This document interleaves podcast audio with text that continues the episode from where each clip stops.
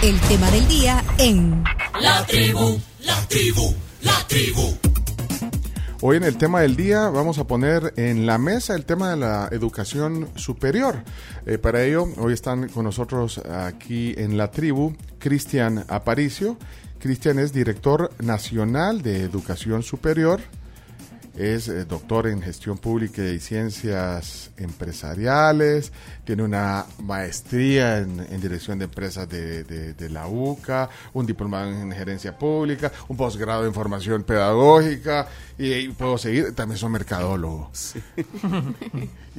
y, bueno, que eh, podemos hablar de mercadeo, de, publicidad, de comunicación, eh, de academia, de investigación social. De todo menos de fútbol. no, pero bueno, no, sé mucho. y, no, y, también por lo que hemos platicado, se ve que es un apasionado por el tema también eh, de, que vamos a hablar hoy, de la educación. Así que gracias, Cristian, por estar aquí eh, esta mañana en la tribu. muchísimas gracias a ustedes por permitirnos llevar este tema de la campaña Súmate a la U y motivar a muchos chicos para que se incorporen a educación superior. Me gusta ese nombre, Súmate a la U. Eh, pues sí, eh, de eso se, se trata también eh, eh, este tema. Y hablando de eso, está una voluntaria de la campaña Súmete a la U aquí en el estudio, es Karen Vargas. Karen es estudiante de comunicación en la UTEC. Bienvenida a la tribu. Gracias, también gracias por esta invitación y venimos contentos de poderles hablar no solo a los jóvenes, sino también a los adultos que se quieran sumar a esta campaña. Y ahorita tu, tu, tu, tu, cabello te tapa, el, pero trae su camisa que dice Súmate a la U. Sí, que, me gusta, es eh, muy potente y, bueno, en el nombre, eh, eh, en, el eslogan o en el nombre de la campaña, pero también en el fondo. Así que bueno, vamos a entrar en, en, materia. la verdad que yo decía hace un rato que hemos estado desde hace algunos días hablando un poco de, de, los jóvenes, de, de qué quieren ser, ahí se ven varios estudios que dicen, bueno, ¿y qué quieres ser cuando seas grande? Y, nosotros, que somos de otra generación, ustedes que son millennials, eh, la mayor parte de los que están aquí, vos también, vea, Cristian. Un poquito, todavía. Nosotros, nosotros, la última colita. Nosotros, aquí, mira, somos generación X, aquí hecho a mí, somos generación X, pero, pero eh, decíamos otras cosas, ¿qué queríamos ser? Vea? Eh, uno, bueno, desde astronauta, eh, gente que quiere ser doctor, bombero. Ahora dicen que, cuando preguntan eso es, bueno, quiero ser youtuber, tiktoker, futbolista, artista. Bueno, y algunos dicen que quieren ser médicos también, pero, pero eh, eh, creo que hay, hay, algo que, que, ha cambiado y creo que los tiempos cambian y, los enfoques. obviamente, ahora ya nadie va a ser telegrafista, por ejemplo, pero, pero hay otras cosas que sí se pueden ser. Eh, ¿qué, qué, cuál es el rol? Yo quisiera empezar eh, con esta pregunta de, de, la Dirección Nacional de Educación Superior eh, en este enfoque. Que nos expliques, Cristian. Claro. Para comenzar. Muchas gracias y muy buenos días nuevamente. Fíjense que desde hace unos dos años, justo el 27 de marzo cumplimos dos años de haber lanzado la Política Nacional de Educación Superior. ¿Y qué, significa esta, esta política? Es un documento estratégico que plantea una hoja ruta, una línea de tiempos, de actores, de recursos, de conceptos, eh, de articulaciones y de, y de vínculos eh, para hacer prospectiva del país que queremos a través de la educación superior.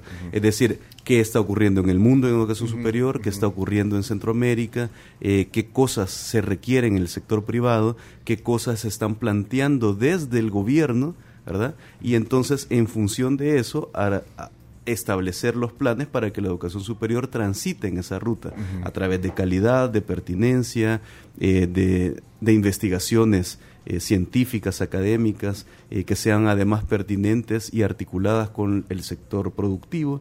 Y entonces, a través de esta, de esta política, establecemos entonces ese horizonte y uno de los principales retos es crear comunidad en los estudiantes y responder una, una pregunta que nos hacen frecuentemente cuando estamos eh, impulsando la educación superior y nos dicen, ¿educación superior para qué?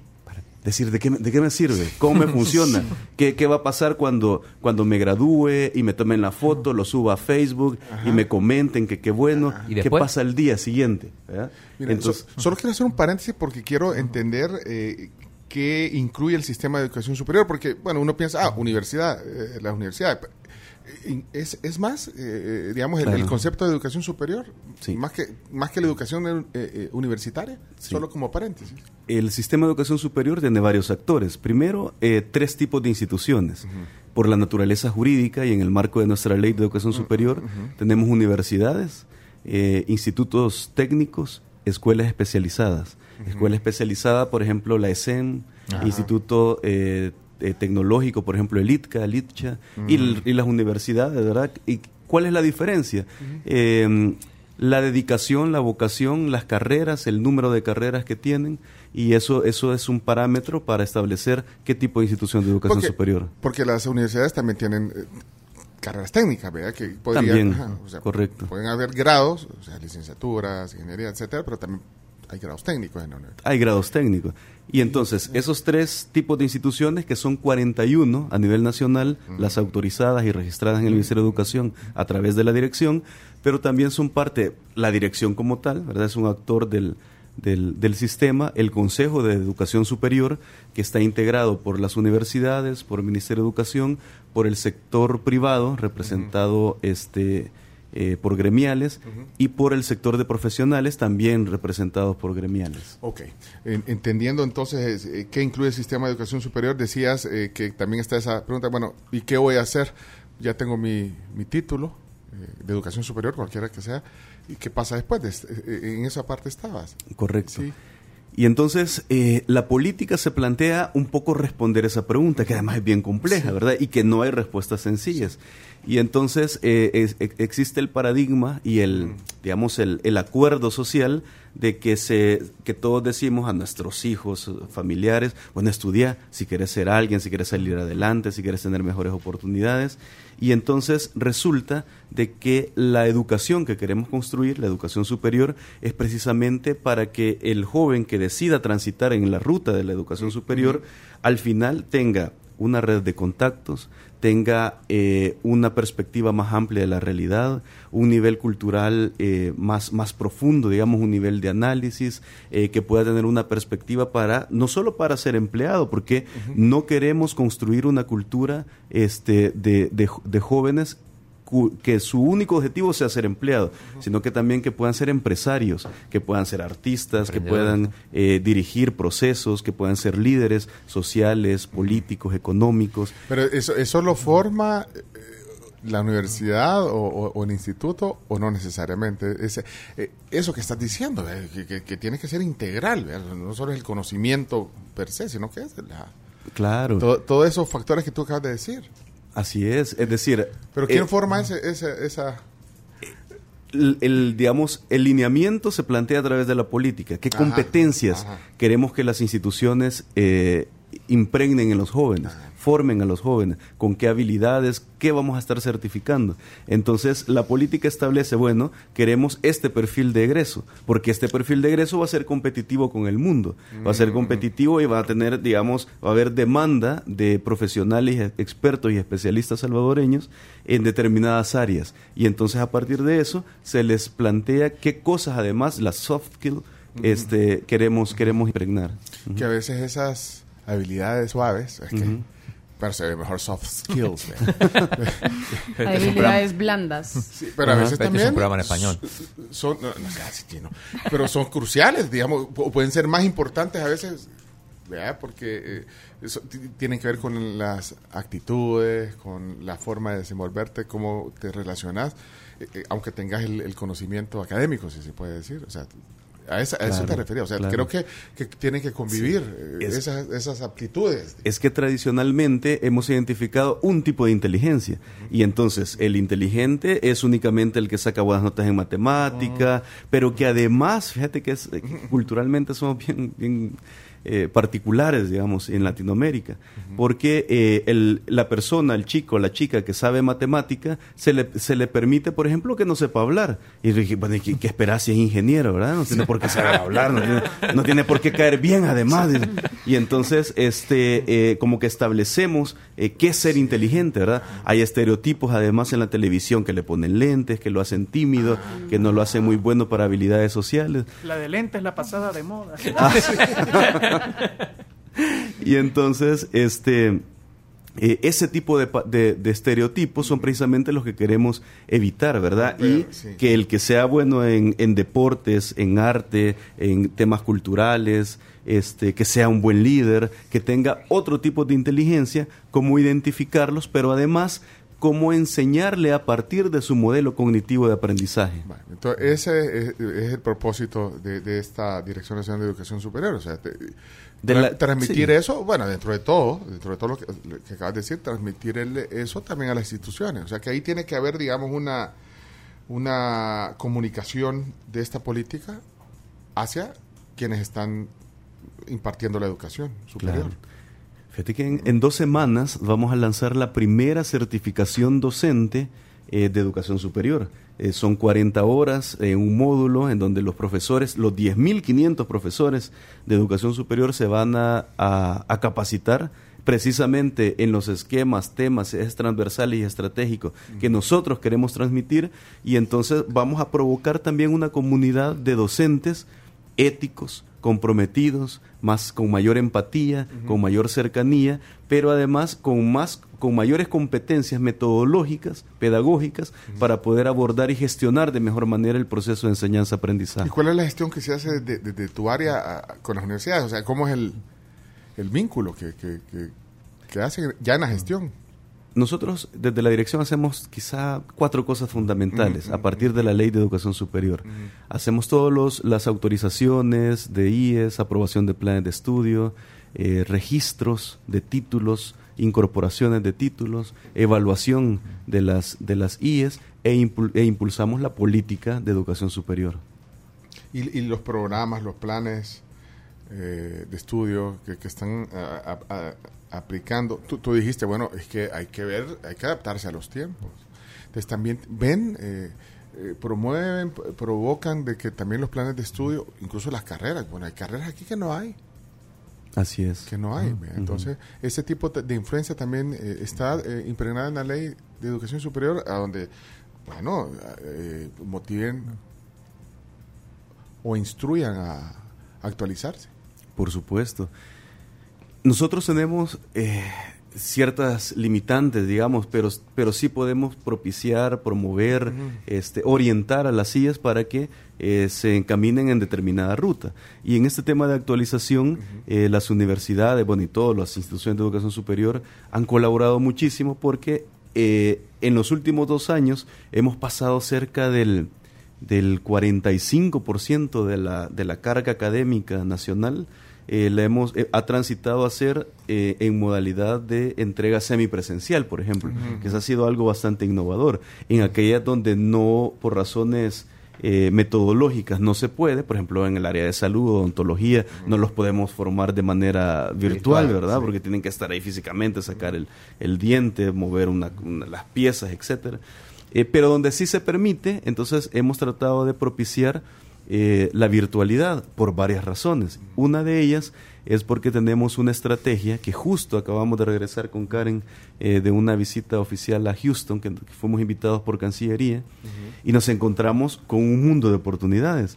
Eh, salvadoreños en Houston interesados o en estudiar, estudiar ellos de manera online o que estudien sus hijos o familiares o apoyar este, al resto de, familiares que tienen acá para que se incorporen. Y eso solo se puede a través de, carreras 100% en línea. Ah. Había un caso de, una, de unos padres que nos dijeron, mira, miren, de verdad ustedes han sido la respuesta a lo que estábamos esperando. Su hijo de 19 años, se fueron hace tres años a Houston, no sabe inglés, o, por lo menos no sabe en un nivel de, poderse incorporar a una universidad, terminó su bachillerato en El Salvador, comenzó a trabajar, dos años lleva trabajando, y no tenía ninguna alternativa por la barrera de idioma y barrera cultural.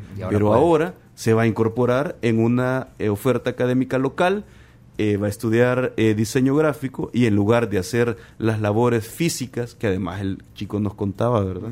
Que eran pesadas, ahora por un diseño gráfico va a cobrar 300, 400 dólares. ¿verdad?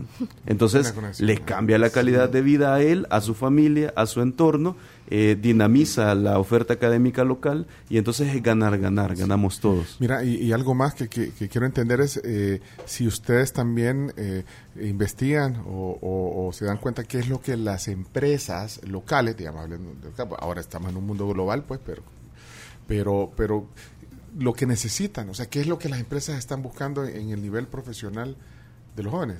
Eso ah, se identifica cuál es lo que lo que busca para también saber orientar a los jóvenes. Sí.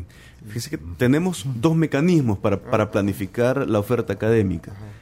Eh, uno, en efecto, se hace un, un, plan de estudio para proyectar y hacer, digamos, eh, un, eh, un, presupuesto de, de, la dinámica de oferta y demanda que se va a tener en determinada área. Entonces, se, se vincula a los sectores productivos, empresa privada, profesionales, eh, instituciones de gobierno que también eh, necesitamos tener el feedback de ellos sobre qué están pensando en economía, en el Ministerio de Trabajo, en turismo. Y a partir de ese análisis, este, eh, que es proyectivo, ¿verdad? Se planifica la oferta académica, pero también se hace un análisis de prospectiva porque una cosa es proyectar lo que de todas formas va a ocurrir y otra cosa es propiciar lo que queremos que ocurra articulado a las tendencias eh, internacionales de lo que está pasando en, en, lo privado y en la academia. y a partir de eso decimos, bueno, entonces lo que queremos es eh, eh, este escenario. Les voy a contar algo. Estamos a punto de montar el primer laboratorio, taller, que va a formar la primera cohorte de mecánicos, si se le quiere llamar así, aunque van a ser, digamos, ya un concepto distinto, especialistas en atender vehículos eléctricos que funcionen solo con batería, bueno, que obviamente que funcionen con batería, su énfasis es batería, computadora. Entonces, ¿por qué? Porque uno de los principales retos de los países en, en, este cambio eh, de, vehículos eléctricos es el, el, el, la barrera cultural en donde la gente se pregunta, ¿y quién me lo va mantener, quién me lo va a reparar y, dónde está el... ahora no hay carros eléctricos, pero se supone que en un par de años ya, va a haber. Así es, si hago un análisis eh, eh, solo proyectivo, probablemente nadie quiere estudiar eso porque nadie lo... Porque solo la Camila tiene un carro eléctrico. la verdad sí quisiera. sí quisiera. Entonces, este, ahí es donde se incorpora la prospectiva para decir hacia dónde va el mundo, hacia vehículos eléctricos. Entonces, ¿qué debe hacer la academia? Subirse a, ese, a esa ola, digamos, ese esquema y formar. Por, ejemplo, como hicieron para, para que eh, El Salvador se convirtiera, digamos, en un en un taller de mantenimiento, si se puede decir así, de los aviones, por ejemplo. ¿Cuántas personas no, o sea, no se forman aquí y están incluso se han ido a otros lados porque se eh, especializaron en técnicos de aviación, por ejemplo. Claro. Y somos de las mejores escuelas, de los de las mejores, digamos, eh, vienen distintos formadores correcto, a formarse acá, eso precisamente iba a decir. A formarse en el tema de, de, esto, de, reparación de aviones, pero no sé cómo se llama ese técnico, pero vaya, ahí tenés un ejemplo, no sé, pero ahorita es un referente podría pasar con el tema de los carros eléctricos. Sí, fíjate que, que somos referentes en, en, varias carreras este, que vienen de Centroamérica a formarse. Por ejemplo, además de esa, este, el, hay un, un, técnico y licenciatura en órtesis y prótesis ah. de una institución de educación superior en donde eh, viene gente de Costa Rica, de Guatemala, de Nicaragua y somos, eh, la carrera eh, es, es, es top, ¿verdad? De, información, eh, hacemos muy buenas, muy tenemos muy buenos instrumentos, buenos laboratorios, buenos productos, resultados finales. Ahí, tienes otro ejemplo. Yo creo que lo de, lo de la reparación de aviones y todo, creo que debe haber sido una visión de Crito, porque ellos creo que tuvieron visión hace años. Creo que se previeron. Igual visión se puede tener en el tema de los carros. Imagínate cuánta gente vamos a tener queriendo estudiar eso de Centroamérica queriendo profesionalizarse en esa área, porque además del vehículo es toda la infraestructura que se requiere para el suministro de la electricidad y digamos, es, es bien complejo y, ahí lo vamos a profesionalizar. Identificar esas oportunidades, pues sí, pero ahorita creo que es un buen enfoque. Mira, yo quiero entrar al tema eh, y, también para, para conocer el rol que hace Karen Vargas, que está con nosotros aquí, eh, que es voluntaria de la campaña Súmate a la U. Eh, entender el tema, cómo ha evolucionado también el tema de los, de los estudios vocacionales que se hace a los bachilleres para que también eh, entiendan un poquito más eh, en el perfil que tú decías que quieren hacer, qué carrera elegir. yo no sé. Eh, entonces ahí, y, ahí está el nombre de la campaña, vea, súmate a la U. O sea, que ahí lo que está tratando de hacer, de, decirle a los jóvenes, vayan especial, o sea, ahí, ahí, está la educación superior, pero entonces, ¿cómo está haciendo, es, cómo están haciendo para, para para el tema vocacional y, en tu caso, ¿cómo, ¿cómo, fue? Porque tú estás estudiando comunicaciones, ¿verdad, Karen? Así es, estudio comunicaciones, estoy en el último año de mi carrera. Y bueno, creo que el estudiar comunicaciones era una de las opciones que tenía. Pero, pero tú, bueno, hace unos años, o sea, ¿tuviste algún problema como para decidir qué era tu vocación? O sea, ¿tuviste, tuviste a la mano herramientas para decir, bueno, para no pues sí, como tú dices, tenías un abanico de opciones, pero te, te, hiciste por comunicaciones. Bueno, creo que cuando, estaba en el colegio eh, me hicieron una prueba, ¿verdad? Para la que hacen normalmente, para ver, ajá, ¿verdad? Para ver para qué trae uno, para qué es bueno, eh, todos esos detallitos, vea. Entonces, pero al principio yo no opté por comunicaciones, sino que había optado por una carrera que era arquitectura de interiores.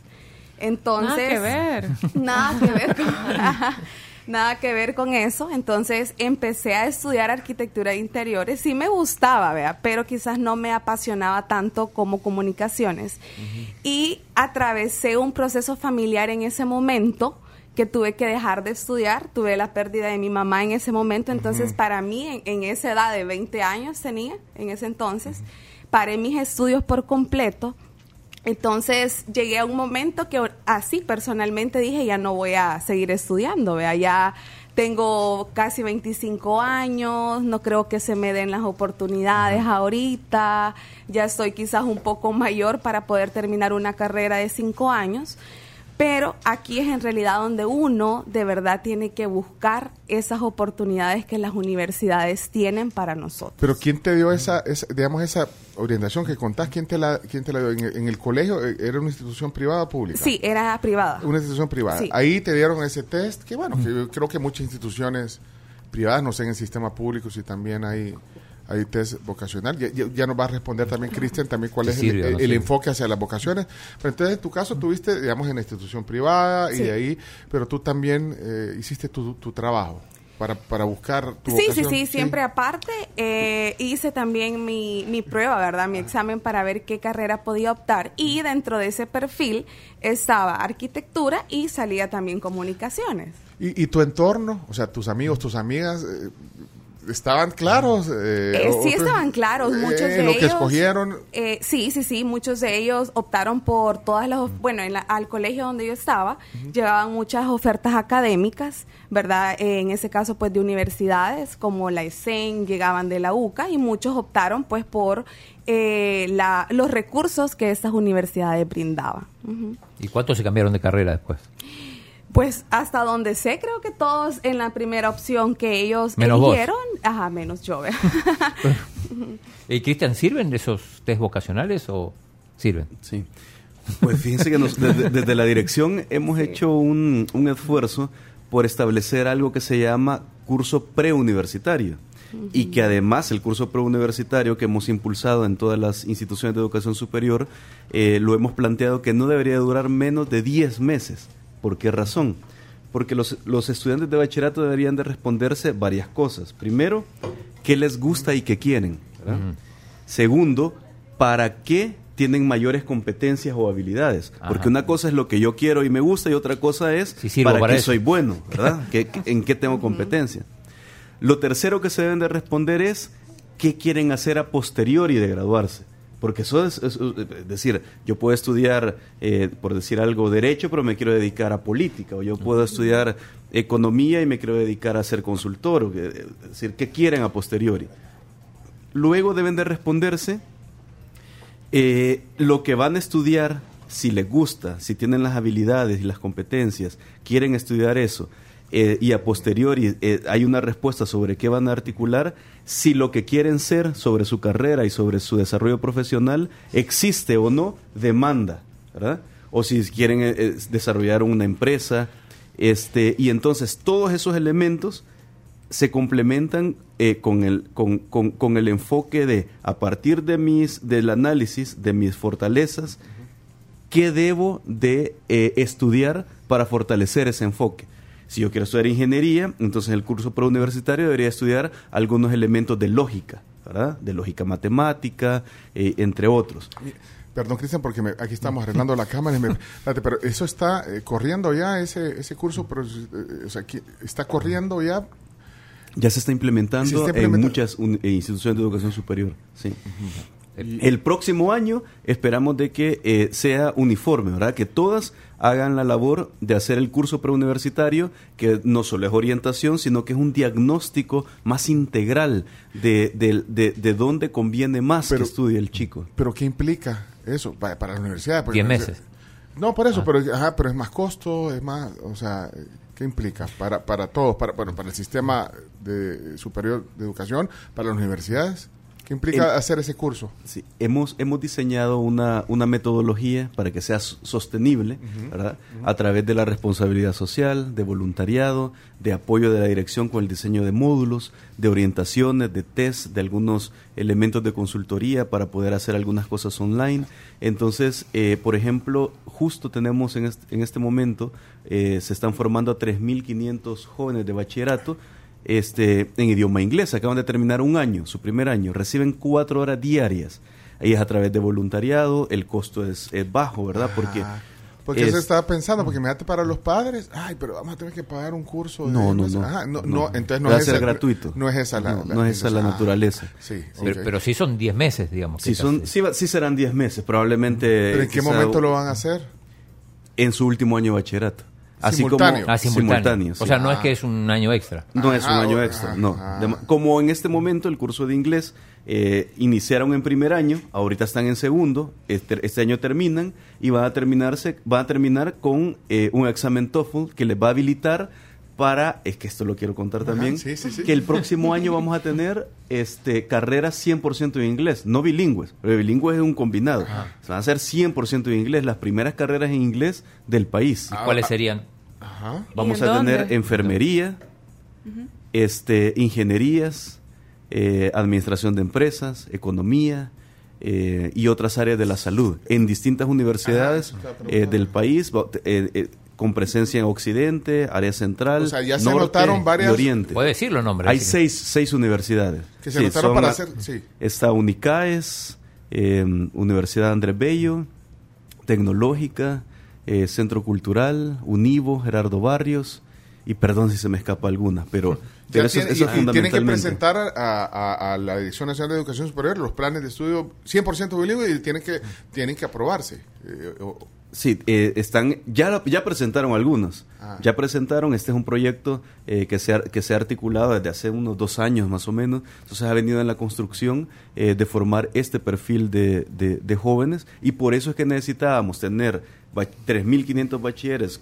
certificados y Con evaluados TOEFL. con el TOEFL, eh, porque ellos son, eh, digamos, eh, la primera opción para que se incorporen a estas carreras. pero fíjate que ahora que lo decís, entonces no hay ninguna universidad que, que- que forme totalmente. Full inglés. No hay ninguna. Vaya, es decir, hasta, eso- la- pero hasta eso- li- hasta las licenciaturas en inglés arrancan con español. Pero qué bueno, mira, y, y, y- y tenés, eh, eh, digamos, alguna meta que cumplir, co- con, vaya, con este curso eh, vocacional, o sea, ¿qué, qué, qué se pretende cumplir entonces al final? ¿Cuál sería además el logro? Decir, bueno, mira, logramos esto con los jóvenes. Sí, primero mayor pertinencia, es decir, que los jóvenes se incorporen y que eh, se demuestre que su incorporación será exitosa, ¿verdad? Porque hay mucha frustración a mitad de las... eh, de repente, lo que vamos a eliminar por completo es que llegue un estudiante y diga, mire, yo quiero estudiar este, ciencias jurídicas. Ah, no, fíjese que yo quiero estudiar eh, comunicaciones. Bueno, pero pasa. ¿verdad? Y entonces, y, y entonces, y las, y, y que la CIE le diga, ah, vaya, está bien, paga la matrícula, paga esto y ya, metete. ¿Verdad? Eso lo vamos a eliminar, sino que cada una de las instituciones de educación superior debe de demostrar a través de un análisis completo en esos 10 meses, un diagnóstico en donde eh, el joven tendrá mayor probabilidad de éxito. Bueno, aquí sí, nos ha pasado a varios eso. eh. Bueno, Camila. A mí me pasó. O sea, hubiera, o sea, si hubiéramos ido al curso de 10 meses, hubiéramos evitado. pero te sirvió estar. Es, es- Me sirvió economía y un negocio montón. te sirvió. Me sirvió un montón. No solo en cuestión de educación, sino el networking. Ah, correcto. Sí, que al final es uno de los plus, ¿verdad? Este, tener una, una buena, eh, un buen esquema, digamos, de alianzas, de conocidos, de relaciones, eso es fundamental en la vida. Y, y- y esto también tiene que ver, eh, consúmate a la U, el programa, hacer también esas redes. co- Correcto. Mi- Mira solo una cosa, que ahora que estabas hablando de las carreras 100% bilingües, eh, y, el sistema nacional de educación superior está abierto para que universidades extranjeras puedan venir a ofrecer programas de educación superior. Yo no sé, maestrías o doctorado supuesto. o técnico. Está abierto el sistema nacional de educación para eso. Sí, hay un mecanismo y es a través de convenios con universidades locales o si una universidad extranjera quiere hacer todo su proceso de registro, de ingreso, de autorización eh, para funcionar, ¿verdad? De manera independiente Sí. también lo pueden hacer. Pasa, y Este, eso se- no, pasa, no pasa ha norma- ocurrido no, normalmente. pasará, en, eh, digamos, en nuestros países latinoamericanos, no sé si tú tienes ese conocimiento de que universidades extranjeras eh, les interesa poner sus programas de educación en, en- en nuestros países. No sí, sé. les, sí les interesa. Lo que ocurre es de que no es muy frecuente. No, no tenemos, por ejemplo, una institución extranjera registrada en el país por el momento. Eh, sí tenemos alianzas en donde casi todas las universidades, eso sí, tienen alianzas con universidades extranjeras y entonces hacen algo de doble titulación. Ah, entonces, eso es como... ¿Por qué? Porque eh, ese convenio les costará eh, un mes, dos meses, ¿verdad? Formalizarlo, pero legalizar una universidad eh, puede costar dos años, ¿verdad?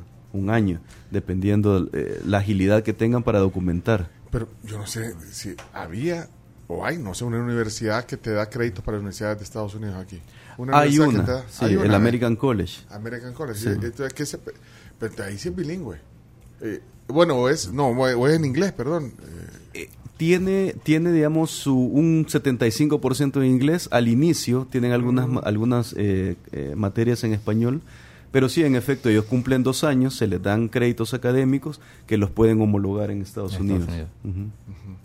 Mira, eh, entrando al tema de súmate a la U, entonces, ¿cuál es el, cuál es el propósito? Bueno, ya, ya decíamos que Karen es voluntaria. eh, eh, bueno, súmate a la U, no me lo dice, estás tratando de, de promover en tus, digamos, en, en- en tus compañeros, en, en la gente de tu generación que, que entran a la universidad. Ese es el objetivo del Sí, programa. sí, sí, sí. Esta campaña en realidad va dirigida creo que para dos grupos, tanto para los jóvenes que se gradúan este año de bachillerato, como para las personas eh, quizás adultas, ¿verdad? Que nunca iniciaron sus estudios superiores o que iniciaron pero ya no terminaron. Entonces esa campaña es para ambos, ambos mundos, pues. Entonces, eh, esa campaña viene en realidad a motivar, ¿verdad?, a cada una de esas personas para que puedan eh, volver a retomar o puedan comenzar sus estudios eh, superiores. Y, y en este programa, en esta campaña Súmete a la ¿cuáles son las acciones que hacen? Eh, Acciones concretas que están haciendo y tú a través de tu voluntariado. Creo que, mire, algo bien eh, bonito, se podría decir así, que esa campaña ha tenido es que los que estamos dentro de ella somos estudiantes activos de universidades que estamos sacando pues nuestras carreras. Entonces, creo que eh, a veces a, ve- a los jóvenes nos gusta más que nos hable un joven a que nos hable un adulto, Ajá, ¿verdad? ajá. Porque uno a veces está viviendo esa experiencia y uno sabe lo que está sintiendo esa persona. Entonces, hemos tenido la oportunidad con mis otros compañeros de la campaña poder conocer jóvenes que están también estudiando, que tal vez han pasado por un ciclo de que no, ya no quiero estudiar porque siento que ya me estanqué, la- no es la carrera que yo pensé, no me siento bien o la universidad no mucho me ha convencido. Entonces, nosotros hemos podido llegar, ¿verdad?, hasta estos jóvenes. Hemos podido visitar diferentes medios de comunicación, tanto radiales como televisivos, ¿verdad?, para nosotros presentar la campaña y poder de verdad poder conversar y hemos también tenido la oportunidad de ir a universidades de Oriente, hemos ido eh, a San Miguel, hemos ido también a Santa Ana para conocer las universidades que ellos tienen y conocer a estos jóvenes en realidad en sus diferentes facetas como estudiante, vea. O sea que para ti, eh, Karen, o sea, un, un misión cumplida en tu voluntariado es, hey, El se metió, se metió a la universidad o, o retomó o, o- no o no se o, o no, o no se echó para atrás y dejó la, la- la carrera. Es- ese, ese es como tu logro. Sí, sí, en realidad el poder motivarlos, o sea, que vean en nosotros también, eh, creo que sería absurdo motivar a un joven y nosotros no estar estudiando, ¿verdad? Entonces, en nuestro caso estamos estudiando y sabemos a veces lo pesado que es solo estar estudiando y no se diga cuando se estudia y se trabaja también, al mismo tiempo, ¿verdad? Entonces, eh, es bien creo que uno logra tener esa conexión con los jóvenes de poderles decir yo también estoy estudiando y entiendo, pero también ver la necesidad del por qué ellos también están estudiando. ¿verdad? Eh, ya vino el desayuno. Eh, eh, me imagino que les avisaron que, que aquí nos traen desayuno de La Pampa, pero antes de eso yo solo quiero retomar, eh, Karen y Cristian, lo que decía al principio de, de los recientes estudios globales que, que, que se divulgan, eh, algunos de, de- de entidades, digamos, prestigiosas de, de- de estudios de opinión y todo, incluso aquí en el, en el país, que, que estos resultados resaltan que muchos jóvenes aspiran a otras cosas, no necesariamente a ir a la universidad, aspiran a, a- a- a ser eh, youtubers eh, o otro tipo de actividades. Influencer, periodista, eh, futbolista. Porque sí, periodista. Chino, chino, te acabas de, de- de pegar vos solo, fíjate. Bueno, porque chino es periodista. De espectáculo, vea chino. ¿Eh? Periodista- De- de media. quieren ser periodistas de espectáculos, artistas, cantantes, bueno, eh, y, y no les atrae una carrera universitaria. Entonces yo no sé si eso realmente eh, tú lo consideras que lo vivís en tu entorno, que está influyendo esa tendencia aquí en nuestro país y que los jóvenes están diciendo, "Yo, ¿para qué, para qué voy a la universidad? Mira, o sea, mira, vos, vos, vos crees que, que Steve Jobs fue a la universidad. No, Imagínate. Ah, Fernando Zuckerberg, Zuckerberg tampoco fue a la universidad. Bueno, ¿influye, crees vos, en tu generación? Sí, demasiado. sí. Creo que hoy está, demas- eh, está tan marcado que uno piensa que es algo un camino más fácil. Pero creo que algo que he aprendido, ¿verdad? Y respeto mucho pues a quienes toman Sí, esa decisión, sí, sí, sí. pero no todos corremos con la misma suerte que ellos han tenido. Entonces el conocimiento que uno adquiere en una universidad, por lo menos lo que yo he adquirido, nadie me lo va a quitar, siempre va a estar conmigo. Entonces, eh, eso, en realidad creo que no todos los jóvenes tenemos la suerte de poder emprender algo y que eso Y- sea súper... un éxito, pues sí. Ah, exacto. No, y, y también yo lo he dicho, porque no hay que satanizar las cosas. Yo he dicho, eh, muchas personas que se dedican al tema de la comunicación a través de YouTube, el TikTok o, o- u otras plataformas, o sea, ya han hecho empresas, alrededor de eso generan eh, eh, empleo, eh, viven de eso, vaya. Pero como, como dice Karen, pues eso no es tampoco la fórmula mágica y que el conocimiento no sea parte importante del éxito que puedes tener en tu vida profesional. Así es. Pero hay, hay algunos que, que no, que no lo ven así y que lo intentan por otro lado. ¿Para qué voy a ir a la universidad? Te, te encontrás con eso. Sí, Y que- porque es como lo que le decía, es como Sí. un camino más fácil eh, de poder superarse, pero creo que uno en realidad como joven va abriendo caminos, o sea, el, el estar en la universidad, el poder conocer gente eh, de diferentes áreas, ¿verdad? No solo, por ejemplo, si yo soy en comunicaciones, solo de comunicaciones, sino conocer gente que esté en diferentes áreas trabajando, me va abriendo a mí caminos de superación, o sea, como esos conectes, ¿verdad? Para que uno como joven vaya creciendo también en otras áreas. Cristian, ¿y tú crees? Bueno, primero decime si, si, si tienen medido que, si- que haya un déficit, digamos, en, en, personas que están buscando la, univers- la universidad, pero y si esto tiene que ver. Pero no quiero que se nos enfríe el desayuno. Si querés, me das tu opinión. No nos gusta hacer esto, ¿verdad, Chino? Decir- dejar en suspenso y, y cuándo regresar. pero, pero creo que sí tenés esos datos de, de- pues sí, Claro si sí, hay datos de- del déficit de, de estudiantes y por qué razones, y no sé si esta es una de ellas.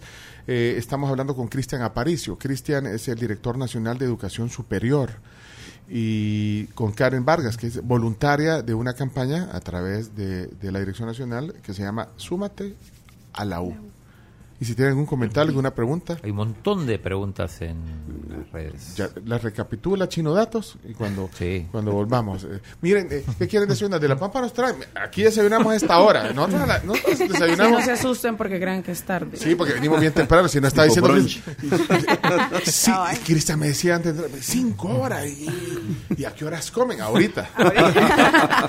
Así que bueno, no sé, eh, Cami, ¿quién, eh, primero Karen, eh, Sí. este es el, el menú de la Pampa, de desayunos, Ajá. este es el menú. Adelante. Desayuno típico, huevo, frijoles, plátano, queso, hasta chorizo argentino de La Pampa, que es riquísimo.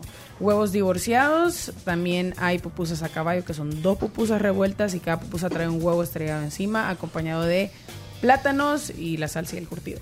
Está el plato de fruta con yogurt, granola y miel y están los pancakes que vienen con miel.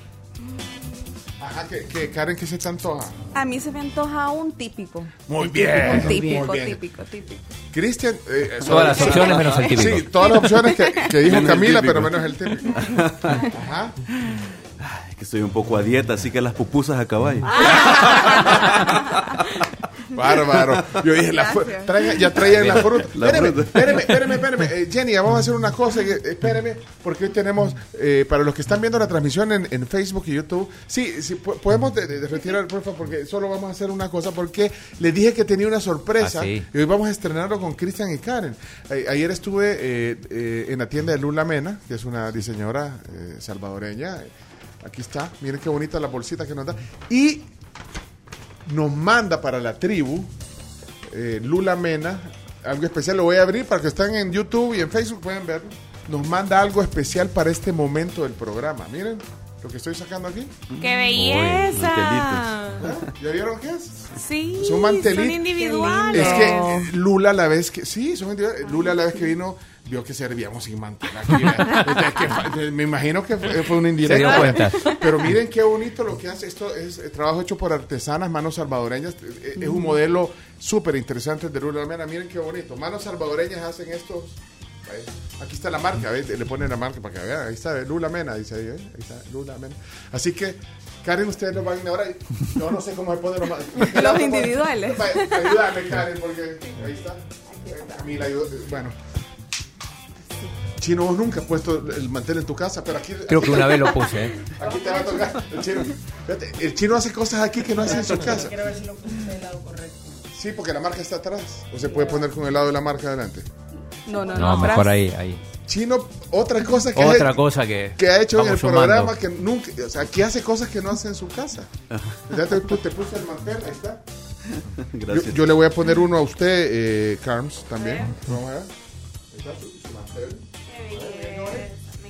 ¿Y, ¿Y esto? ¿Qué es esto? Portavasos. Ah, portavasos. Para, uno- para que no moje. Tome, Cristian, su portavaso. Miren que gracias. ustedes, ustedes están en este. Ustedes están este. Vaya, Karen. Gracias. Vaya, ponga su portada y pone su juguito, su, su juguito. Y ahorita sí. Ahora sí, que venga. Sí, es que ahora sí. es que- ah, espérate, me voy a poner. Chino, voy a poner encima de la computadora. voy a poner el mío aquí. Se está viendo ahí. No, lo, lo, lo- se está viendo. Bueno, ahí está. Va, miren, o sea que hoy estamos inaugurando Gracias. los desayunos de La Pampa con, con Con estos mantel y posavasos. mm, de, de Lula. Portavasos. Pero se puede decir, pues, ah, pues que en Argentina se dice. Así se dice. No se Gracias a. Lula Mena. Si van a Lula Mena, van a encontrar un montón de cosas. Chiva. Muchas gracias, buen provecho. Gracias. Muchas gracias. Y gracias, Igual. gracias a Lula y gracias a La Pampa por los desayunos. Buen provecho. Regresamos con el cierre de la plática. Estamos terminando de desayunar, 9 de la mañana con 30 minutos. Adivinen en quién, ma- quién manchó el, el- el- el mantel nuevo. No, no, no, no le voy a decir, no le voy a decir. No voy a decir porque puede, puede ser cualquiera de todos los que estamos aquí. De los que tienen mantel. De los que Porque tienen- yo no tengo, por mantel. De ejemplo. los que tienen antecedentes. Solo hay tres probabilidades. Yo comí ahí afuera, así que- Ajá. Miren, eh, bueno, eh, gracias a, a la Pampa eh, por los desayunos y gracias a Lula Mena por los mantelitos. Por los individuales. Por los individuales. Los individuales y, la, y los portavasos que nos mandó. Bueno, miren, vamos a ir eh, cerrando ya eh, el tema del día hoy. Hemos estado hablando de, de- de la educación superior, entre otras cosas. eh, esta mañana. El chino se fue. Adiós, chino. Eh, Que te vaya bien. se fue, se fue Y ahí se ve caminando bien lindo y viene corriendo. Solo puede dejar el plato. Bueno, pero se vio toda la, la secuencia. La secuencia. Bueno, estamos transmitiendo en YouTube y en Facebook. Ah, y mi cámara está puesta mal. Ahí está. Estamos transmitiendo en YouTube y Facebook, en la cuenta de Somos la Tribu FM. Eh, nos quedamos con un tema ya, de los últimos temas del- del- de la plática hoy con Cristian, pero, pero Cristian quiere mandar un saludo. ¿eh? Ahorita es el momento, ahorita es el momento de mandar ese saludo. Cristian, eh, Cristian Aparicio está hoy en la tribu, está en la radio, está en vivo y quiere hacer un saludo. Muchas gracias. Que les cuento, este día es muy, muy especial para mí, muy emotivo, me, me significa mucho porque hace siete años me hice padre. Es decir, hoy está cumpliendo años mi hija Jimena, eh, que justo está en la escuela eh, eh, con sus compañeritos en un receso que iban a sintonizar la radio. Así que, eh, mi amor, te mando un beso, un abrazo. Te amo con toda mi alma. Espero que disfrutemos mucho este día, que lo disfrutes con tus compañeros. Un saludo también a ellos y a tu maestra. Y estás en mi corazón, siempre. Qué lindo. La canción. Happy birthday to you. Happy birthday, happy Jimena, happy birthday. Ana canta ese tema.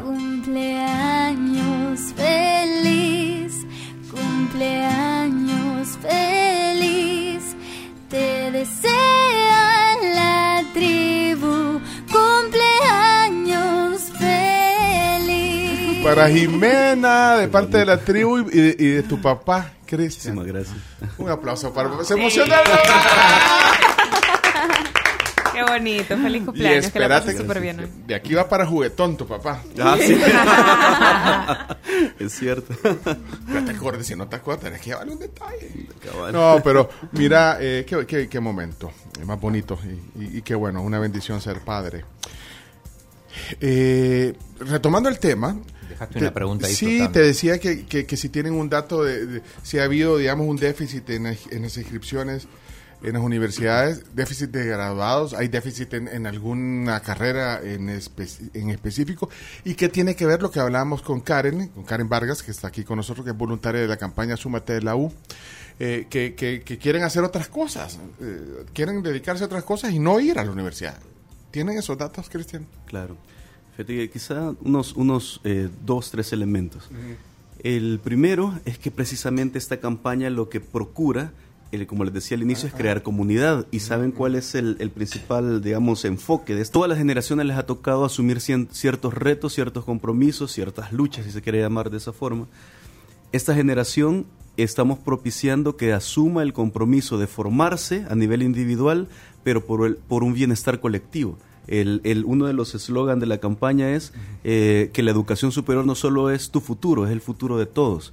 Porque en la medida que yo me formo y desde mis competencias aporto a un mejor El Salvador, va a ser en, en bienestar de, de toda la población, de la familia y de toda la ciudadanía. Entonces, ese es el compromiso que debemos, digamos, eh, de, de asumir, ¿verdad? Nuestra, nuestra tarea generacional es formarnos. formarnos y que les cale ese mensaje a tu generación, Karen, a tu- ¿verdad? que les cale y que, y que entiendan lo que acabas de decir, pues es un gran objetivo, pero eh, hay que hacerlo que, que, que le llegue eh, ese mensaje. Sí, y yo siento que también muchas veces como jóvenes eh, pasa mucho el hecho de que venimos de una familia que no tuvo, ¿verdad?, los recursos para poder ir a la universidad y pensamos que también en nuestro caso se va a cumplir lo mismo, ¿verdad? Yo tampoco voy a ir a la universidad. Entonces, creo que ahí es ahí donde nosotros tenemos que romper ese no sé, paradigma, ¿verdad? O esa tradición, esa costumbre, como lo queramos llamar, y ser nosotros de verdad esos agentes de cambio que no solo nuestra familia necesita, sino también nuestro país, o sea, poder nosotros impactar la vida de otras personas. Y la limitante de, de- de- de que no,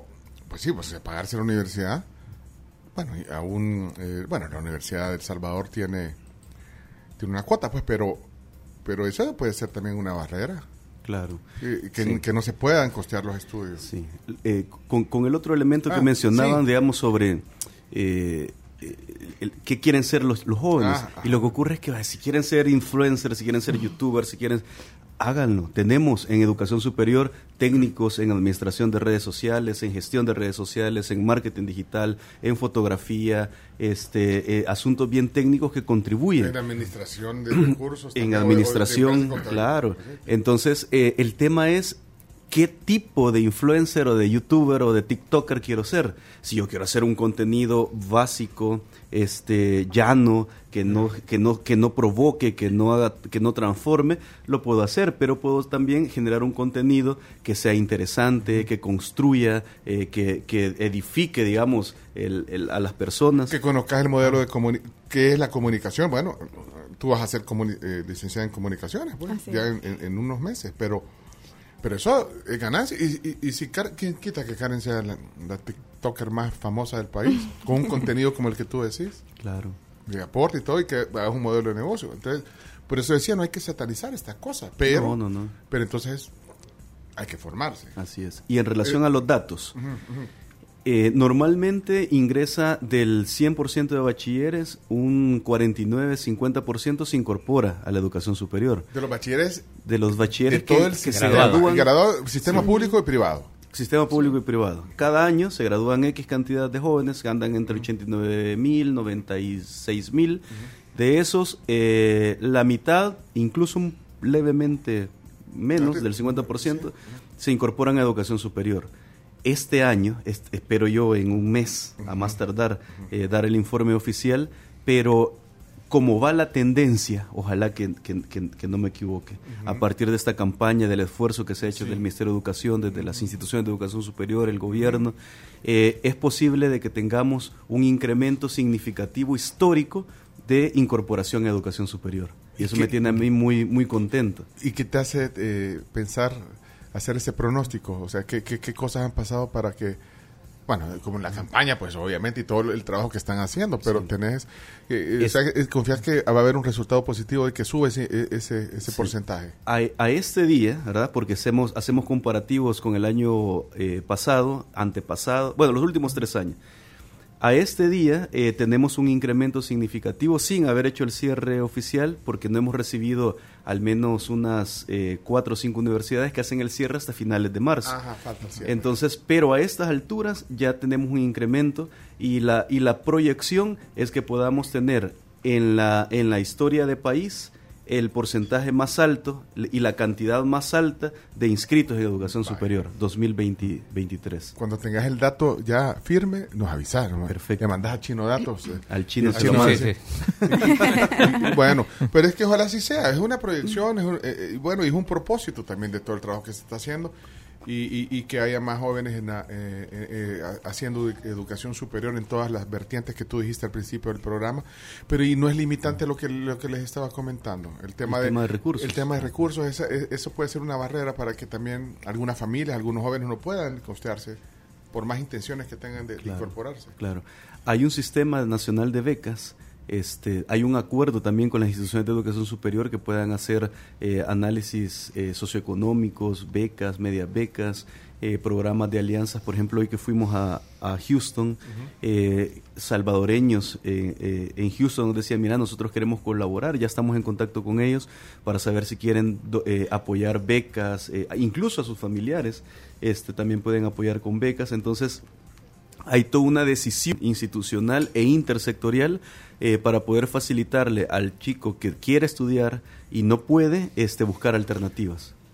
Bueno, eh, pero las alternativas de un fondo, o sea, porque algunas universidades hacen estudios socioeconómicos. ¿Tú, tenés, sí. tú tuviste tarifa eh, privilegiada o en la universidad que, que, que de donde salí. Sí, donde salí. Porque en la otra es estándar para todos. Ah, en la que estabas en la primera. Y además voy a decir, soy soltera y gano bien y después pretendes beca, no. Fíjate que a mí me, me, me, resultó bien curioso cuando entré a la Matías, cuando me pasé a la Matías, uh -huh. porque si te hacen llenar uh -huh. una, o sea, una página con información. Socio, socioeconómica. Ajá, ajá, y te preguntaban cuánto era la cuota que pagabas eh, de donde venís estudiando. Y, y como yo venía del ESEN, yo dije...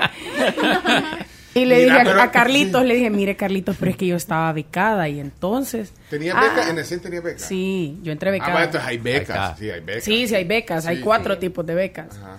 Entonces me dice, ah, mire, tráigame una carta de que estaba becada. Entonces fui a buscar la carta donde me dieron la beca y se la llevé. Uh -huh. Le saqué copia y se la llevé. Y le puso cero. Entonces me dejaron la cuota mínima. Ajá. Ah, en ah. Matías pagaste la cuota mínima. Ajá. Te le van subiendo año con año un porcentaje, pero también en LECEN, yo mm. después de la beca, o sea, entré becada, pero los años siguientes, o sea, ya no estaba becada, adquirí un préstamo. Entonces, yo no pagaba nada más que mi papá pagaba los intereses al banco. Que así funciona el crédito educativo en ESEN. Ah, o sea, no era beca total. El primer año sí. Ah, Ajá, pero no era para los cinco años. O sea, en ESEN te dan una beca cuando entras, pero la tenés que mantener las de esas cinco becas que dan al primer año. Para obtener la beca del rector, que ya en segundo, tercero, cuarto y quinto, tenés que ser el promedio más alto de todo tu año. estaba difícil ganarse ya la beca para el segundo difícil año. porque habían niños, o sea, que te estoy diciendo que eran genios. O sea, tenían promedio de 9.6. Pero le hubiera dicho al chino, conoce al rector de la... Le faltó Juega lobby. golf con él. Lobby, Lobby. las redes de, de, de, de Sí, networking. network. Juega, juega golf Sí, yo con creo él. que e- ese tipo de networking no, o sea, igual. Pero, pero a lo que iba, eh, ya pagaste el crédito, ¿verdad? Con Tata sí, ya terminé. Ya terminé. Ya terminó. Cero deudas. Cero deudas. Ahora buscando adquirir otra. Pero, Eh, espérate, eso tiene que ver, vaya, eh, eh, acaba de poner el ejemplo de dos universidades, Sí. Eh, pero cada universidad también tiene sus propios programas para promover eso, porque Claro. Sí. al final de estos fondos que dice, bueno, las becas también pueden ser totales que vengan desde lo institucional. Sí, que son Pero, de- la- la- la- los formatos son descuento, medias becas, becas, eh, créditos académicos, becas gubernamentales, becas privadas, becas internacionales. Entonces, eh, pero sí hacemos, digamos, una todo un análisis, además de lo que queremos en becas. Por ejemplo, si viene eh, un chico y nos dice, miren, yo quiero estudiar eh, X carrera que tenga demasiada demanda, eh, entonces probablemente no nos interese tanto como una niña, por ejemplo, que quiera estudiar en un- alguna área STEM. Para nosotros es prioridad que las mujeres estudien en áreas STEM. ¿Qué es STEM? Eh, ciencia, Ciencias, ingeniería. ingeniería y matemáticas. Exactamente, así es. Entonces, ¿por qué? Porque siempre con los porcentajes, nosotros andamos eh, el, del 100% de áreas STEM, eh, las mujeres tienen una presencia prox del 30%. Entonces necesitamos incrementarla. Y además hicimos un ejercicio el año pasado y resulta que las, que las mujeres eh, tienden, tien- tienden a tener un mejor rendimiento académico en áreas STEM. Entonces es un paradigma que no son buenas para ingeniería, que ya hemos escuchado ese tipo de cosas, sino que por el contrario tienen un altísimo rendimiento. Entonces eh, es de nuestro interés en el marco de la política propiciar que más mujeres estén en áreas STEM. Ok, miren, eh, ya vamos Yo a ir varias. cerrando. Sí, porque el chino eh, tiene algunas eh, preguntas. Yo, yo me metí al WhatsApp a ver y la primera que me encuentro, hey, chicas, lucen espectaculares, Sí, yo- ambas con su outfit. Es que hoy anda un outfit así, las dos andan outfit así como... Yo ando outfit de festival de Coachella. Y yo ando outfit No, de no. cuidarme la garganta. Sí, no, el us- de la Carms de no, Coachella. No, la, la Carms anda outfit como de un concierto Belly dancer. de, de los setentas. No. Concierto hippie te quiso Ajá, de un decir. concierto hippie. Coachella. La camisa. Coachella. Sí, Coachella. Coachella es ese Bueno, concepto. porque la gente es, es- bueno, pues está bien chida su camisa de los Rolling Muchas Stones, gracias. porque estamos transmitiendo en, en audio y video, pero no es esos los mensajes que queríamos decir. Eh, gracias Pedro Murcia que escribió ese mensaje, pero eh, Sí. que algunas cosas que dice la audiencia para ir cerrando. Bueno, por ejemplo, Rus, el famoso caricaturista, eh, estaba escuchando, está escuchando la entrevista y pregunta si hay posibilidad de crear un superior en artes. Claro que sí. y- y Ahora que está, tan yo, yo estoy motivado y estoy comprometido con, con un instituto superior este, en artes desde el 2011, que estuve en la Secretaría de Cultura, por cierto. Este es, es, un, es un proyecto que, que le estamos dando forma con, las, con, la, con el Ministerio de Cultura y que ojalá que pronto, pronto, aún no puedo adelantar, eh, tengamos noticias al respecto, aunque ya existe, digamos, cierta oferta académica en artes. Eh, aquí hay un comentario que estoy leyendo, aquí eh, con el chino, eh, viendo el WhatsApp. En Alemania la licenciatura aquí es de tres años, o hay licenciaturas de tres años. ¿No está en los planes de, de- de la Dirección Nacional de Educación Superior bajar? Ya tenemos, ya tenemos toda la propuesta de ley que está en análisis, en donde les voy a contar algo así de en exclusiva. Sí, exclusiva, sí, exclusiva. oye, oye. Este, una vez se apruebe la propuesta de ley, si se aprueba en, en los términos que se han planteado, eh, vamos a pasar a ser un país que tiene unidades valorativas, a ser un país con créditos académicos. Eso significa varias cosas. Primero, que eh, van a- se van a poder homologar estos créditos académicos, estas carreras, en prácticamente todo el mundo, ¿verdad? Que hoy por hoy es un poco más difícil, porque hay una conversión y bueno. Segundo, eh, que ya se elimina la función tiempo, que hoy está en la ley, que debe de ser cinco años. Cinco ¿verdad? años. ajá. Este, y, y al eliminar la función tiempo, eh, se hace, se- se- el estudiante puede administrarse y salir en tres años. Entonces, sí, la depende cómo avance. Depende cómo Sí, avance, sí, porque va a depender de su tiempo, de su disposición, de sus capacidades, etcétera. Lo otro es que el esquema de créditos académicos se basa en competencias, no en objetivos, que eso conceptualmente es un salto de calidad este, hacia la pertinencia académica. Entonces, eso muy pronto. Vamos a tener eh, un sistema educativo en El Salvador que además va a ser muy atractivo, no solo para los salvadoreños, sino que para toda Centroamérica. Qué, qué- qué buena noticia, pero bueno, pues sí, es que yo creo que eso es también es adaptarse. Bueno, ahí decían en Alemania tres años, hay países eh, en Estados Unidos, en Europa, que las, las licenciaturas son cuatro años, o sea, pero qué bueno, porque bueno, sí, hay gente que termina la carrera en siete años, pues, pero por- porque es Y bueno, la hace con paciencia, tiene otras cosas. por el trabajo o por alguna circunstancia tiene que abandonar los estudios, pero mira, aquí eh, está mandando un mensaje José Eduardo Escobar. Ajá. Buenos días amigos de la tribu, te saluda José Eduardo Escobar. Eh, favor enviar saludos a Cristian. Qué bueno, qué bueno que han puesto el tema de educación superior como tema del día. Desde ICEADE, apoyando muchas de las iniciativas que hace la Dirección Nacional de Educación Superior, lo que han estado haciendo con tu liderazgo, con el liderazgo. Así que, bueno, ahí está. Saludos, Eduardo. Eduardo Sí. es un gran amigo, Sí. es vicerrector de ICEADE, secretario del Consejo de Educación Superior y es una de las personas que, que empuja muchísimo, además, todos estos cambios. Y es amigo nuestro. eh. Amigo, amigo. Somos de la, de la MAE 35. so- so- de la MAE. Bueno, la ahí. MAE 1077. Ah, eh, eh, sí, nosotros somos de la MAE 107. Saludos a, a José Eduardo. Chino, ¿qué más tenés ahí? Sí, por ejemplo, Marber dice, quisiera ser voluntario, dice, a mis 56 años me acabo de graduar de mi última carrera. Por Dios. Y quiere ¿Quieres ser voluntario. Bueno, ah, Karen. Súmete a, a la U. Bueno, Así yo sea. creo que sería nada más tener siempre la disposición. Puede escribirnos a nuestras redes sociales que nos pueden entre- encontrar en Facebook y en Instagram como Educación Superior SV. Ah, y ok. nosotros ahí estamos súper pendientes de verdad de nuestras redes sociales. Constantemente estamos publicando la oferta académica. Entonces ahí podemos ponernos en contacto con Ah. Tú él. dijiste hace un rato, Karen, que, que, que, bueno, los jóvenes obviamente oyen más a un joven, Sí.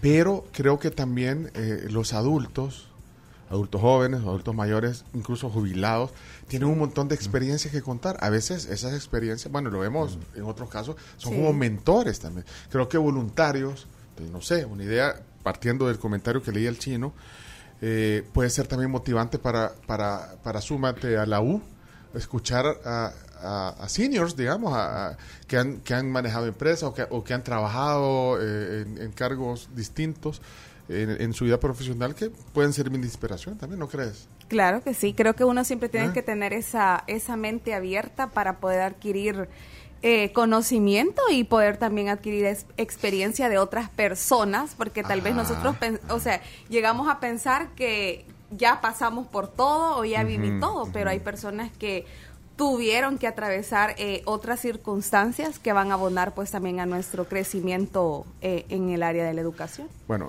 muy bien. Eh, y ya, ya explicó Karen dónde pueden también eh, obtener información de quienes quieren ser voluntarios o entender un poquito más el trabajo que hace esta iniciativa Súmate a la U. Eh, Chino, ¿tenés más? ahí? Sí, Ricardo dice, podrían preguntar si un adulto mayor puede empezar la carrera con 0% de inglés.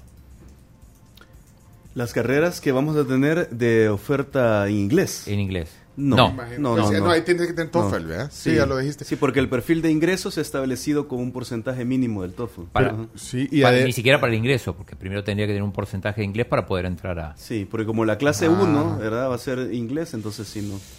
Ujú. y, pero yo, pero no hay una edad como para poder iniciar una, una carrera. No, una no, carrera no. eh, No. en cualquier universidad aquí, No. no, importa que tenga 50, 60, hay gente que... Sí. Mira, Ro- Rodney Dangerfield. el de la, la película que vuelve a la Pero universidad. ese es solo para los ochenteros, ¿no? Que se llama Back to, Back, Back to School, se llama la película. que El- se mete a la universidad porque su hijo estaba ahí y quería ir a ver cómo eran las clases. Entonces su hijo mata el papá y el hijo en la universidad tampoco. Bueno, pero eso, esa- eso- de hecho, ahí está la película en Netflix, si la quieren ver. Back to School, buenísima. Pero bueno. Mira, no, sí. en, el- en ese caso particular se podría hacer, este, se podría incorporar a la persona si está interesada que nos escriba y lo podríamos incorporar en el, en el plan de formación de inglés que al- para que reciba un año, ¿verdad? Y si se pone, eh, si se enfoca mucho, probablemente tenga las competencias para el próximo año. Ujú. Mira, a mí quedó una, una duda. Eh, comentamos acá el otro día y se hizo muy viral, seguramente vos lo viste, Cristian, ese el, el top 10 de las universidades eh, centroamericanas. Eh, y, y había varias de Costa Rica y no había ninguna del Salvador. ¿Qué debería pasar? Bueno, no habían de Honduras tampoco. No, de Honduras habían tampoco. De, había Pero- de Costa Rica y una de Nicaragua había. Una en Nicaragua y creo que Panamá. Eh, ¿Qué deberían hacer las universidades salvadoreñas para, para entrar a ese top que, que evidentemente está bastante complicado? Incluyendo la Universidad de El Salvador. ¿eh? Sí, fíjate de que esa, esa noticia en particular tiene una, una explicación. Y es que eh, la fuente que ocupó Forbes, ¿verdad? Que fue quien, quien publicó? Sí. la fuente fue- es una empresa acreditadora que Q2, estableció pues. según... ¿Cómo? ¿Cómo se llama la, la empresa? Se me, se me escapa ahorita el Q2, nombre, es una empresa... Exacto. Este es una empresa acreditadora que publicó las mejores universidades que además son clientas, son clientes de esta, de esta acreditadora, eh, que a partir de su base de datos de clientes los estableció eh, esta, esta empresa como eh, en ese orden, ¿verdad? Entonces, Ah. eh, no es, eh, digamos, una información oficial o una estadística oficial. Seguramente que si tres universidades del país fueran clientes De- de, esta sí. consultora acreditadora, hubiese estado ahí, Y ¿verdad? no Ajá. quiere decir de que eso sea, digamos, pero es normal. Es como conocer los mejores lugares para trabajar en Ah, América sí, Latina. pues sí. Pues sí, ¿Quién todos es la son- fuente? La fuente es quien- quienes están asociados a esas eh, consultoras. Ajá. Entonces toman en cuenta a los que están asociados en la consultora. Claro, así es. El mejor lugar para trabajar, la tribu FM. ¿O no, niñas? Y para desayunar. Por extraña. o sea, ¿les gusta trabajar aquí o no? Sí. Claramente. Si ¿Vos no crees se- que yo me despertaría temprano todos los días si no me gustara? No, pero vaya, pero, pero sin desacreditar esos estudios. ¿verdad? Sí, no, Yo quiero aclarar para supuesto. que no me vayan a caer los de, Sí, no, no, no. Los de la acreditadora. Sí, los de ¿Sí la ves? acreditadora y no me vayan a, poner- no me vayan a sacar del ranking. No, vaya, pero entonces, vaya, habría que ver ese dato. Estamos no, creciendo. no quiere decir de que, de que tampoco hay que desestimarlo. No, no, no, por supuesto que no. Es más, yo ya pedí que, que nos manden unas cotizaciones para saber si ese modelo de acreditación lo podemos implementar en algunas instituciones de educación superior. Por Ah, el contrario, vale. a mí me parece muy interesante lo que hace esta empresa. Sí, vale. este, pero en general, como sistema, se está avanzando mucho, ¿verdad? En, lo- en, lo- en todo este tema de ranking y posicionamiento. Y, y- y, eh, ¿Pero es cierto que Costa Rica está por encima del, del resto o es la percepción? Han hecho un gran esfuerzo, por supuesto, indudablemente. No, ve, solo Así mira el, PIB. O sea, el porcentaje del PIB que tienen para educación. Aquí se ha subido, menos mal. Pero eh, en Costa Rica tiene un, un, eh, parte del presupuesto para educación se- eh, es mucho mayor que el que tenemos en algunos países. Claro. Entonces ahí también se ve, pero pero pero aquí Sí. por lo menos aumentó un poco, creo yo. el- No, y en, y en educación superior la inversión ha sido este, como nunca antes. Es decir, antes se invertían eh, unos eh, 40 mil dólares desde el gobierno y en los últimos eh, 3, 4 años se ha incrementado a, a 2.2 millones, 2.8 millones en educación superior. ¿Cu- Pero cuánto era la- antes, perdón? unos 40 mil dólares los que se invertían. Sí, ima- imagínate, entonces, bueno, entonces, entonces, se, tiene y que, ahora, pues, se sí. tienen que ver los resultados, pero Sí. Con la Ah. implementación de la política andamos est- este año por eh, 1.8 y probablemente lleguemos a 2.2. Ok. Pero eso, digamos, es la contraparte gubernamental, pública. Pero a través del modelo de, de la- de- de acreditación, las universidades todas Sí, sí. que se han acreditado han invertido eh, no menos de 3, 4 millones cada uno en mejorar, eh, pueden ir, eh, es, eh, digamos, eh, invito a los, a los estudiantes que, que, que revisen la infraestructura de sus universidades, los centros de cómputo, laboratorios, las bibliotecas. La gran mayoría que se han acreditado han hecho una inversión histórica también para ello. Mira, eh, Chino, ya se nos acabó el tiempo, pero no sé, ¿tenés algún comentario? Hay muchos ahí, pero si tenés alguno ahí. A ver, y si déjame- no, y si no, no, no, no, nos vamos, porque hace una, una plática como, como yo me imaginaba. eh, nos interesa a nosotros también como, como tribu, como, como medio, eh, promover también esta información, porque, eh, pues sí, eh, creo que los tiempos han cambiado, pero, pero bueno, hay que, hay que divulgar este tipo de información para tratar de cambiar un poco pensamientos, actitudes. Jóvenes como Karen, yo la felicito a usted, Karen Gracias. por el trabajo que hace voluntario en, en esto y nos avisa cuando termine su Claro que sí. sí, sí. vamos a hacer vamos a hacer aquí Padrinos. no, Padrino, ya le sacó. necesitamos una graduada de comunicaciones porque la que teníamos ahí en la- en ese pues ya- se salió ahí pero ah no percibo su grado de comunicación y la claro se estudió en la También, UCA también. eh, y el chino eh, estudió en el TEC de, de Buenos Aires En el TEC. Bueno, escuela secundaria técnica. Es un TEC, sí. Pero, pero en, refrigera- en refrigeración, ¿me oye qué? Técnico electromecánico. bueno, es casi lo mismo. Pero imagínate que está, mira en el tribu. Periodista, eh, importante en Argentina, en el gráfico, el diario de hoy aquí. Y bueno, pero ya me imagino vos de técnico. Imagínate No, si- si no, un desastre. Un desastre. Pero, No podía ni cambiar. ¿no? Dios sabe cómo, cómo hace las cosas. Muchas gracias por estar aquí a los dos. Felicidades por tu trabajo, eh, Cristian, de verdad. Muchas gracias, muchas gracias a ustedes por el espacio y, y gracias Chino también. No. por- Sí, el, chino, el chino es el lobista, aquí ya viste. Oh, bueno, eh, la plática con eh, Crista- Cristian Aparicio, director nacional de Educación Superior, adscrito al Ministerio de Educación, eh, estará disponible en podcast. Ya ahorita cerramos la transmisión, el video y el audio van a quedar, incluye- incluida la felicitación para tu hija. Muchas gracias. Y bueno, y gracias también a Karen, Karen Vargas, Gracias. voluntaria de la campaña Súmate a la U. Felicidades a ti también. Gracias. Bueno, vámonos a la pausa porque el podcast también va a estar en Spotify. Y eh, después eh, divulgar el, el contenido. Si no oyeron la plática completa, escúchenla, compártanla, porque creo que estos temas también vale la pena ponerlos en el tapete. Y en los eh, individuales nuevos que nos mandó Lula Mena, que es el tapete del desayuno hoy. Ya regresamos, vámonos a la pausa, ya volvemos, ya venimos. Les tengo información sobre nuestros amigos de New. Ustedes sabían que es una manera eh, pues muy eficiente de manejar sus finanzas, es libre de comisión.